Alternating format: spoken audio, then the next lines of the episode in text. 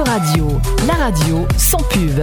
C'est la fin de cette première partie et je vous propose de faire une petite pause musicale avec ce titre inédit, une adaptation humoristique et engagée de la chanson d'Angel Balance ton quoi en Balance ton plat par le collectif Interécole à Arcueil, bien dans mon assiette. Un Balance ton plat qui a fait son chemin, qui sera l'occasion de parler de la gestion de la cantine scolaire dans la seconde partie de l'émission avec le pacte de la transition. À la cantine, on vante le bio, mais dans des barquettes en plastique. 2019, c'est pas trop tôt. Faut de l'inox et tout de suite. Perturbateur endocrinien, je te raconte pas tous les dégâts. Et pour la planète, je t'en parle pas. Toutes ces barquettes, c'est la cata. Balance ton plat. Nos petits mangent mal à midi, ça change, t'as compris. Balance ton plat, grâce à nous tous ça changera. Balance ton plat. Alors faut rien lâcher. Oui, la santé passe en premier. Il en a marre de mal manger. Il est temps d'y remédier. Sur les menus, c'est alléchant, plein de locaux bien rassurants. Mais après cinq jours au frigo, je te dis pas la tête du gigot. On a visité les cuisines, ça ressemble plus à une usine. Des ingrédients déshydratés, où sont passés les cuisiniers? Balance ton plat. Nos mangent mal à midi, il faut que ça change, t'as compris. Balance ton plat, grâce à nous tous ça changera. Balance ton plat. Alors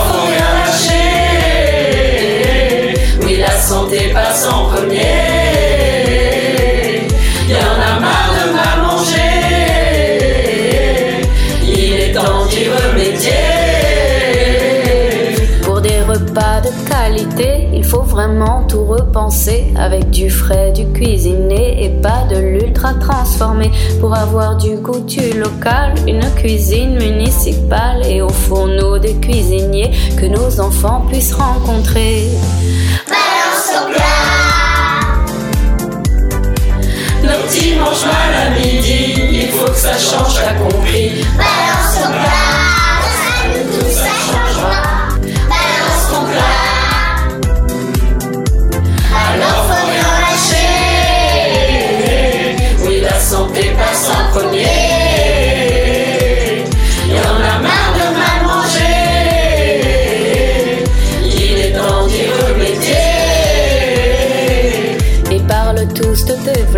D'écologie, de transition. Mais maintenant, il est plus que temps de vraiment passer à l'action. Autour de nous, pas si loin que ça, pour nom de ville, on fait ce choix. Cuisine locale et circuit court, regarde bien, ça vaut le détour.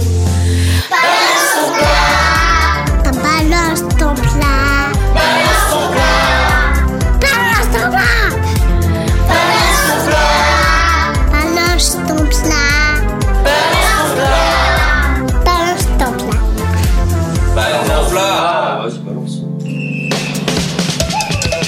Autoradio, fait du bien à tes oreilles. Merci d'avoir accepté cette discussion à propos du pacte pour la transition.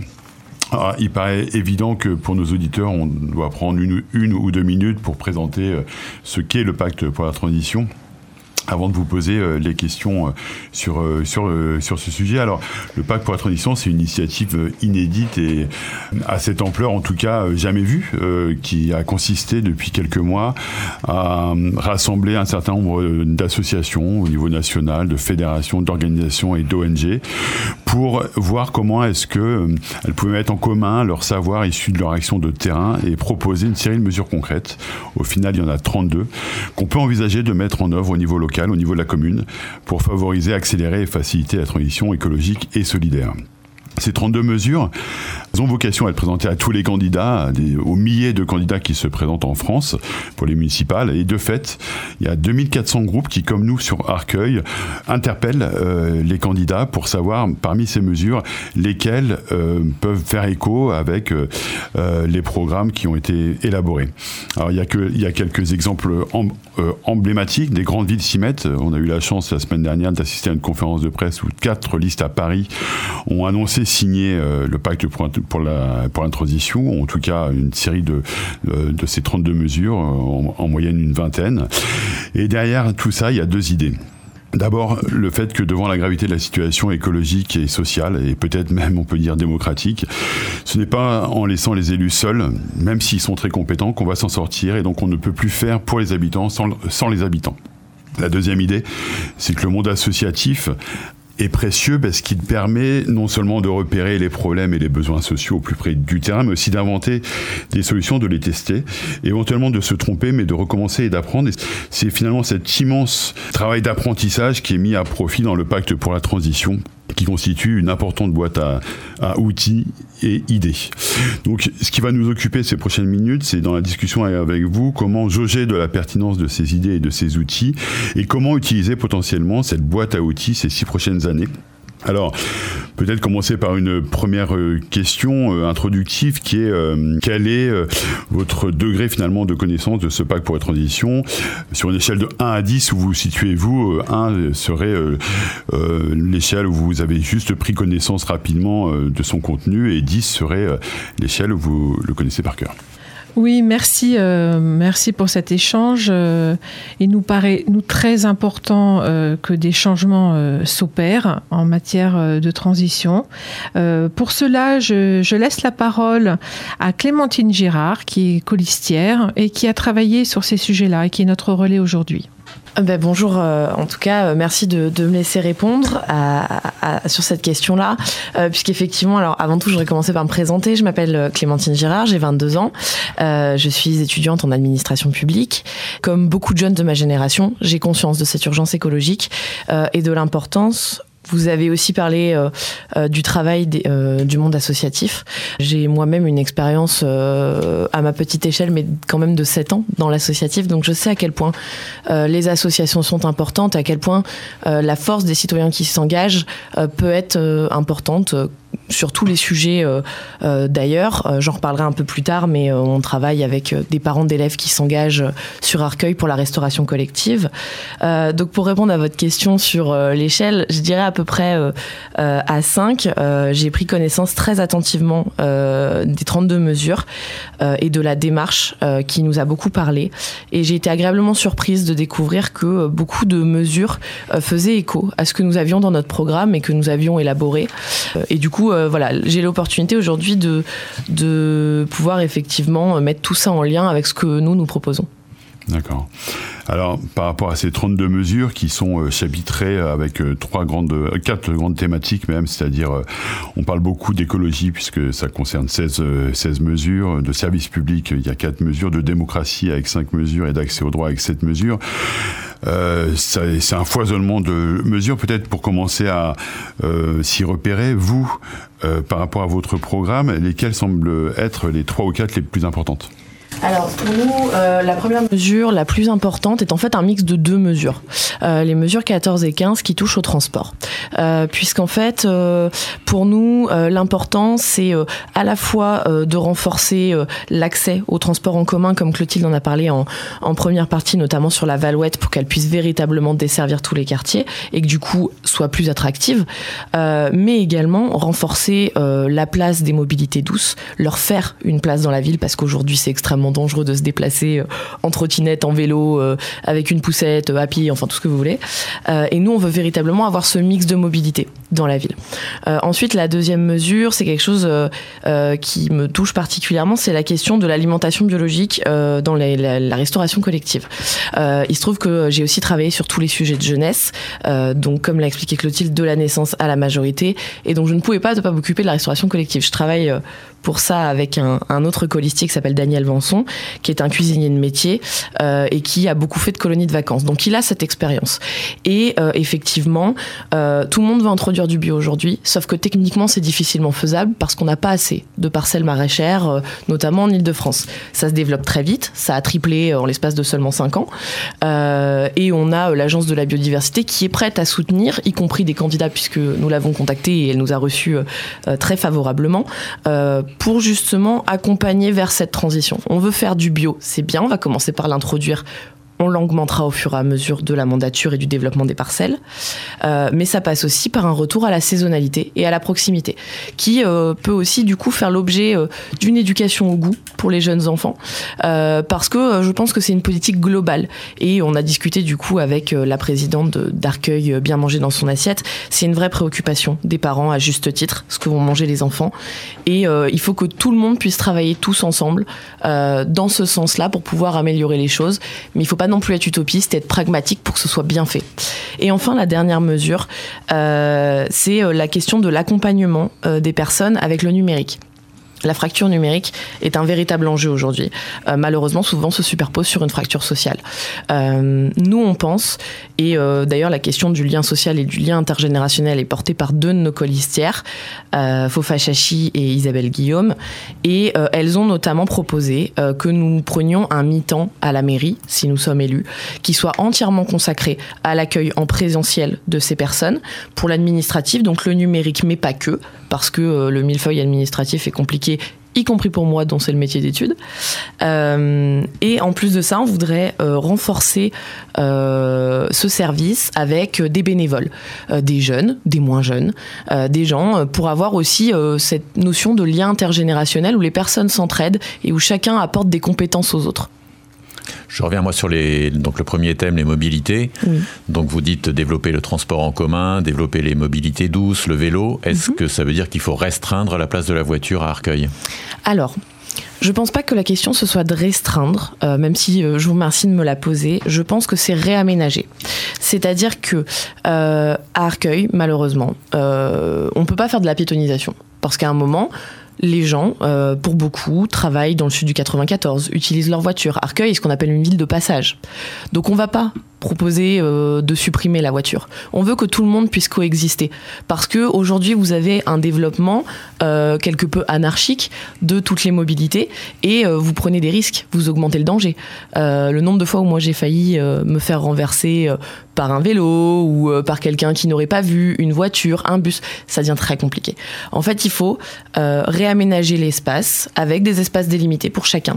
il faut des vraies pistes cyclables et pas un couloir dans un dans un couloir de bus, pas un couloir, une rue à contresens. J'habite à la cité du Chaperon Vert.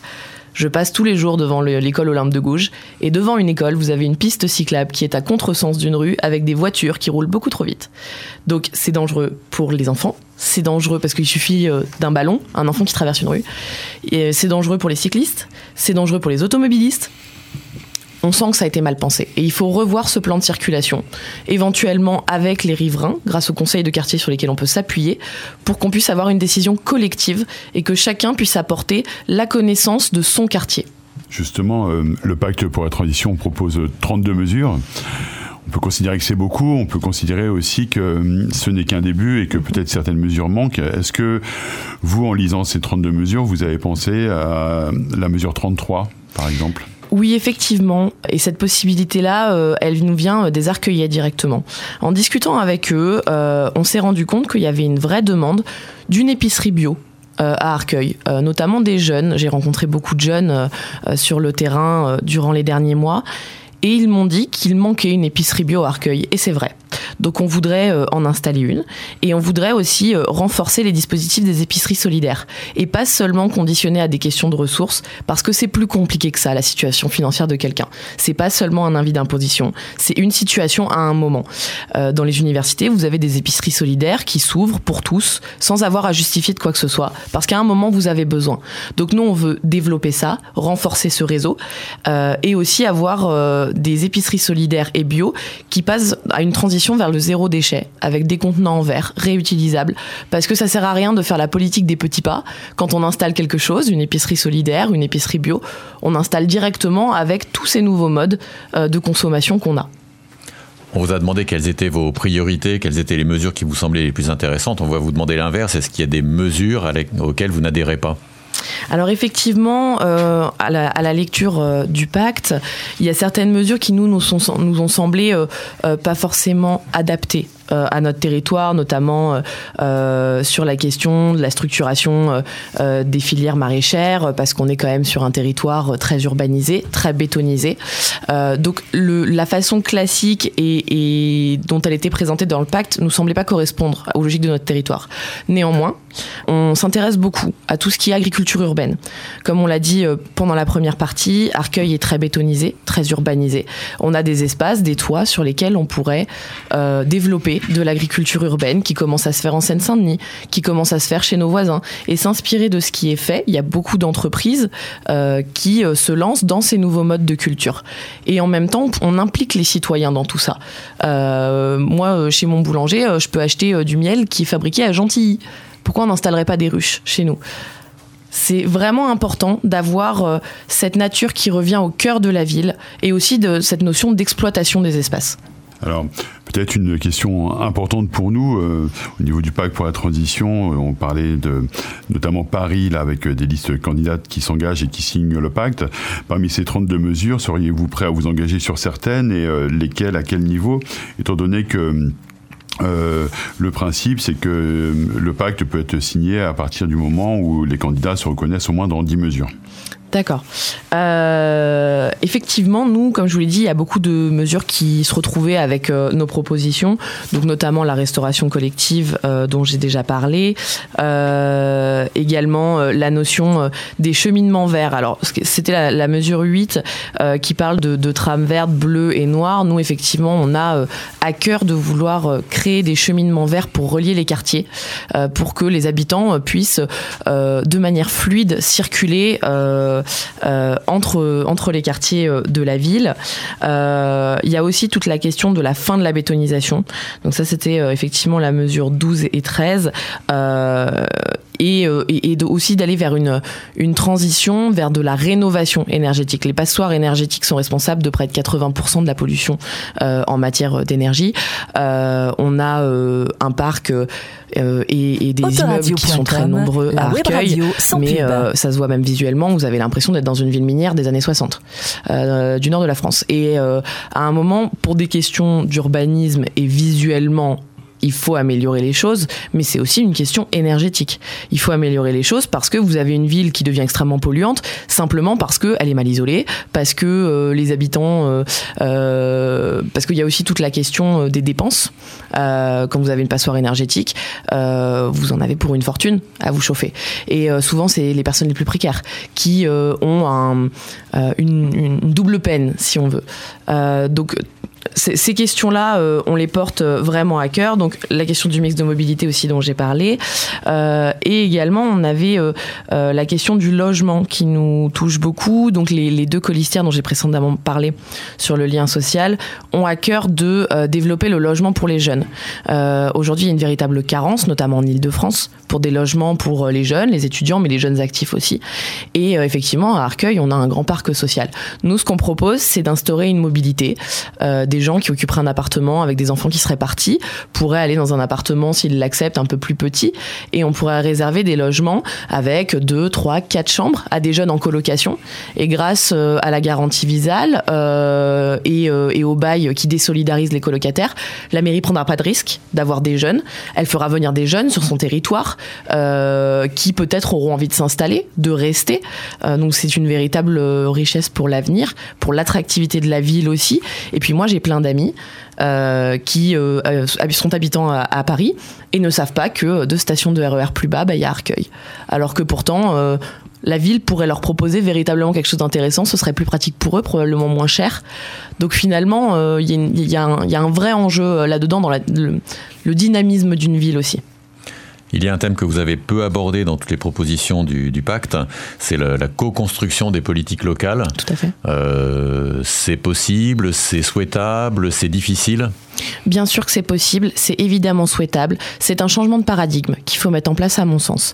Euh, moi, la démocratie participative qui consiste à faire des budgets participatifs pour se donner une conscience, c'est pas ma vision des choses. Je travaille sur l'engagement des jeunes depuis euh, près de 7 ans maintenant. Euh, il faut lever les freins à l'engagement. Il faut se poser la question de la reconnaissance et de la rétribution de l'engagement aussi. Finalement, comment on va valoriser le temps que vous allez accorder à la collectivité? Ça, c'est aussi important. Euh, pour, nous, c'est très important. Ça, ça, peut se faire de trois façons. Euh, parce qu'il faut repenser les choses.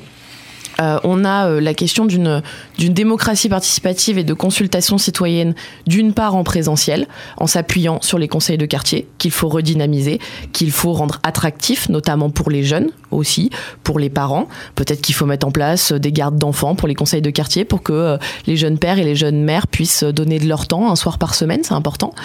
Il y a la question du dématérialisé, parce que nous, on veut mettre en place notamment des indicateurs écologiques sur le site de la mairie permettre aux citoyens de suivre l'évolution de la ville, d'avoir une véritable transparence, comme on le disait euh, un peu plus tôt, euh, mais aussi euh, qu'on puisse leur faire voter des choses, les consulter, mais sur des vrais sujets. Par exemple, on veut créer une maison des jeunes qui soit un vrai espace de convivialité, qui soit un endroit où les jeunes pourront se retrouver, où des adultes pourront venir les rencontrer, les aider à s'orienter. Il faudra donner un nom à cet espace.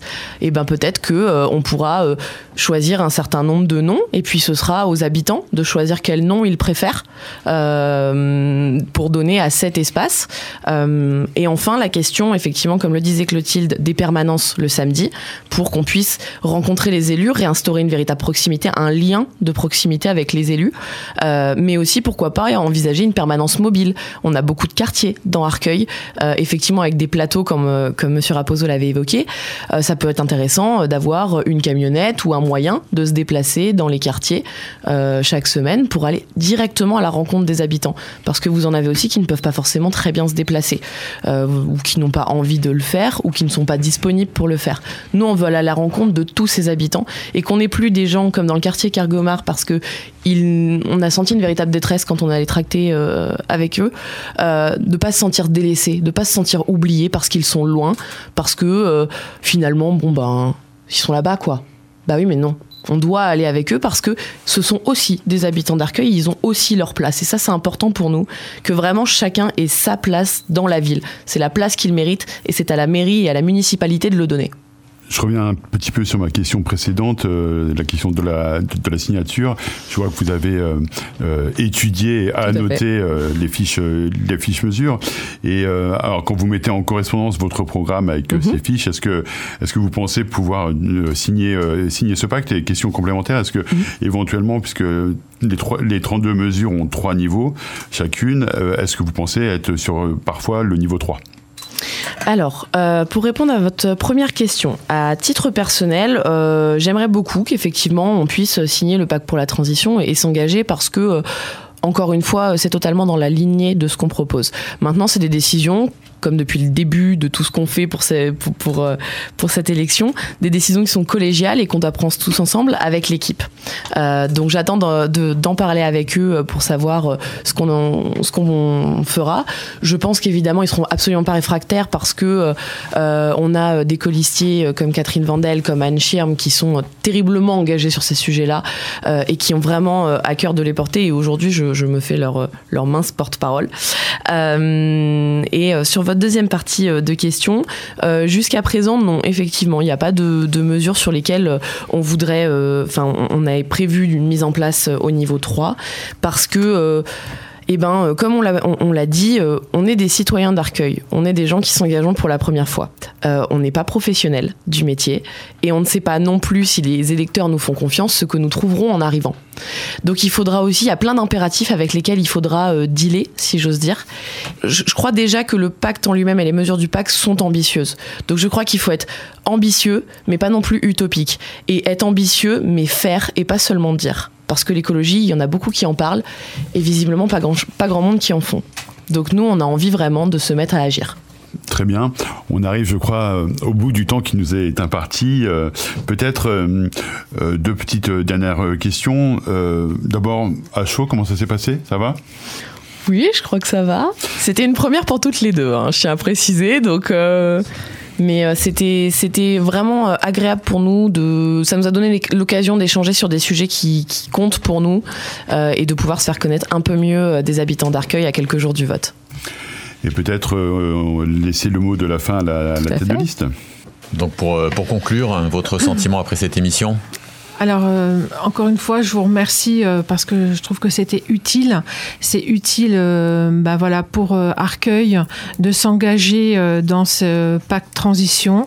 Nous, en tant que liste, nous allons nous engager dans, dans ce pacte. Voilà, on vous remercie des échanges, du contenu.